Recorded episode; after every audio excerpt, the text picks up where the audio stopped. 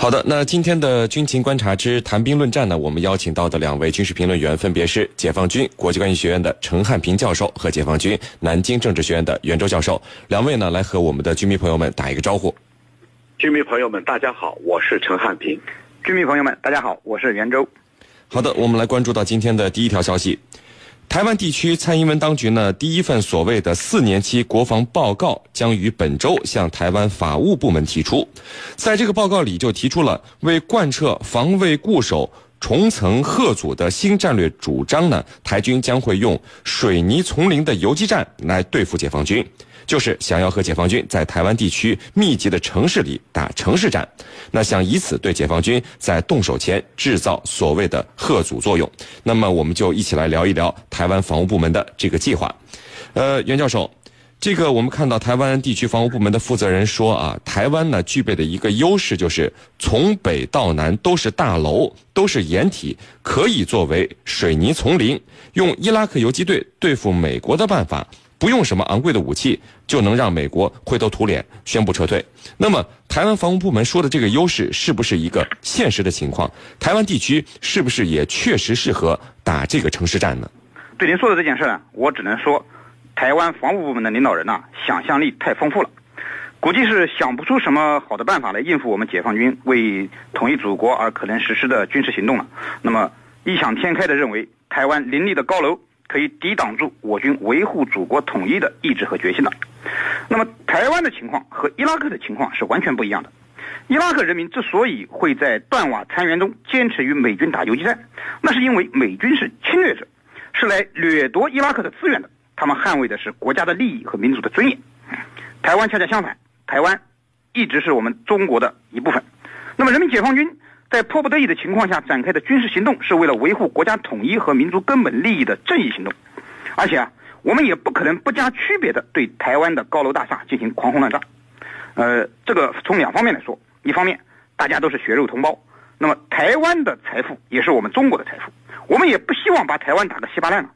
另一方面呢，现在的技术手段，解放军的信息化水平，完全可以实施这种这个定点清除的斩首行动。通过精确打击来完成我们的作战目标。那么，解放台湾的军事行动中啊，必然以打击顽固的台独分子为重中之重。那么，现在台湾有不少人要闹独立，从根本上讲，还是被这些顽固的台独分子，诸如蔡英文、李登辉之流愚弄了。那么，打击台湾最根本的就是要打掉这些人。所以，斩首战和精确打击将成为反台独斗争最主要的战法。而不是所谓的城市战，是令。嗯，好的。那么陈教授，按照台湾防务部门的逻辑推演啊，重层贺阻是不是代表台湾当局将这个防卫的重要责任最后托付在了地面部队的身上？那这样的地面作战，它肯定是需要有一个作战指导目标的啊，就是怎么打，打到什么阶段？那这一切好像台湾防务部门都没有考虑。那么台湾当局是不是就只是要求地面部队？站到最后一兵一卒，是不是这个意思呢？嗯，好的。那这一次台湾当局啊，在这个防卫报告里头用了一个层层贺阻，呃，改变了过去的有效贺阻。这个有效贺组和层层贺组啊，据说是台湾防卫部门的负责人花了好几个月的时间想出来的。那么，它这里头到底有什么样的变化呢？我们通过。台湾防卫部门的所谓的作战次长的一个解释来进行分析。那么，台湾防卫部门作战次长是这样解释的：这个层层贺组呢，它有三个目的，一个是阻敌于彼岸，就是说要把我们解放军阻止在我们这一岸，阻敌于彼岸；第二，击敌于半渡，就是把我们解放军在半渡的过程当中，就是进入海上一半的时候，啊，击敌于半渡；第三，歼敌于滩岸，就当我们登陆进入城市的时候，要把我们解解放军消灭掉。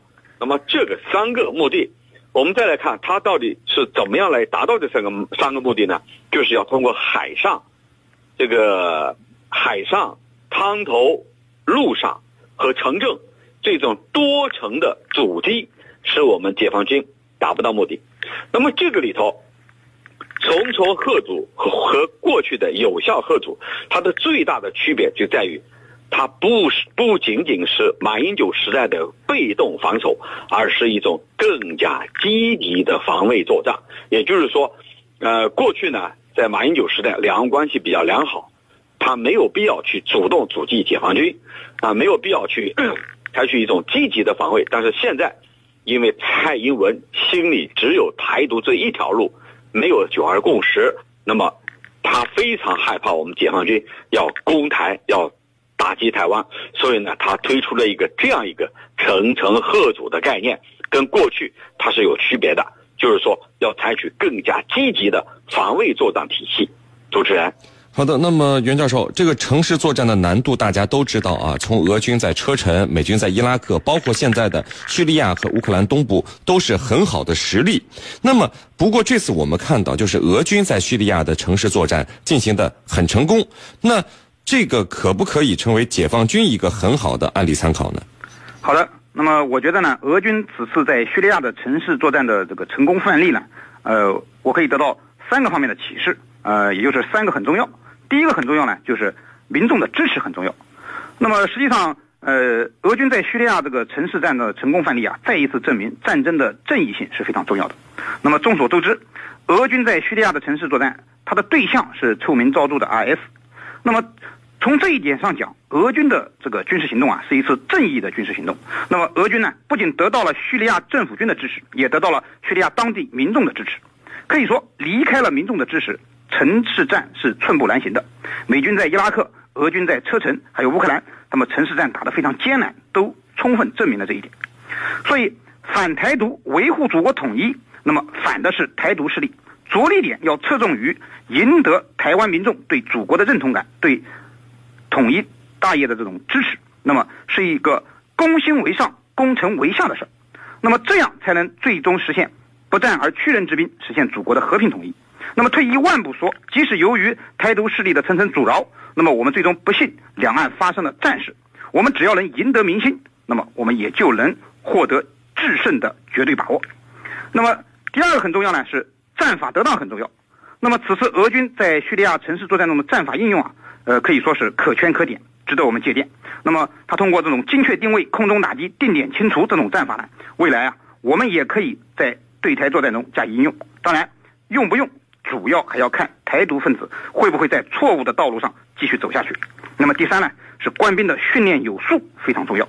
那么此次俄军所以能在叙利亚城市战中获得成功，和他的官兵训练有素，那么对高科技武器能够熟练的运用，那么使得战法得以推进有很大的关系。那么未来呢，我军在军事训练上还要严格的要求，那么更好的形成我们的实战化能力。呃，是的。好的，那么我看到有网友问啊，台湾当局讲贺阻啊，就是想让解放军看到会有损失不敢动。那么台湾当局这个对于军队和老百姓自己的损失，他们怎么呃感觉没有考虑呢？程教授，这个只让台军和百姓为这个台湾民进党当局去牺牲卖命啊？现在的台湾民进党当局是不是就是这样绑架着台湾人民的呢？嗯。呃，我觉得这个问题是完全正确的，就是说，呃，答案是肯定的，就是台湾蔡英文当局，呃，百分之百是在绑架台湾的民众和台湾省，啊，以他们来所谓的这个重重贺阻咱们解放军。那么这里头其实也暴露了几个问题，哪些问题呢？你看蔡英文就是他千方百计的要走台独这条道道路，而且这条死路他要走到底。那么，所以他才有这样的一个对策。当然，他的前提就是绑架了台湾的民众和台湾的整个资源。那么，我们看到昨天的电视新闻，台湾的一百五十几个组织，呃，组成了一个叫中华统一促进会，就坚决反对台独势力，强调一个中国的原则。所以呢，这里头也就是说，并不是所有的人都愿意台独的。虽然。民进党不断的洗脑，不断的去中国化，但是还是有很多的台湾民众非常清晰的要认同我们的祖宗，认同一个中国的原则。所以呢，他只能是走这种这个蔡当局只有只能走这种绑架民众的做法。那么再一个，呃，我们要注意到，这个目前国际社会对台湾的这一种所谓的这个呃外交的断交风波啊是持续不断不断的。为什么？因为你蔡英文当局所做的一切，大家都看得非常清楚。同时呢，我们大陆这边它的经济实力和国际影响力，自有自有不必再多说了。那么大家纷纷认定，这个。我们是中国唯一合法的代表，你台湾是中国的一部分，所以这个是一种潮流。那么这样一来，对蔡当局必然会造成这种外交上的挤压，或者说它的生存的空间。那么，呃，这种多重因素的作用，那么是蔡英文不得不采取这种绑架民众、绑架台湾省内资源的做法来和我们抗衡。当然，这种做法啊是自不量力的。不可能有任何胜算的，主持人。好的，那各位不要走开，接下来呢是半点广告时间。在简短的半点广告之后，我们将和两位军事评论员一起来和大家聊到今天军情观察之谈兵论战的另一个话题。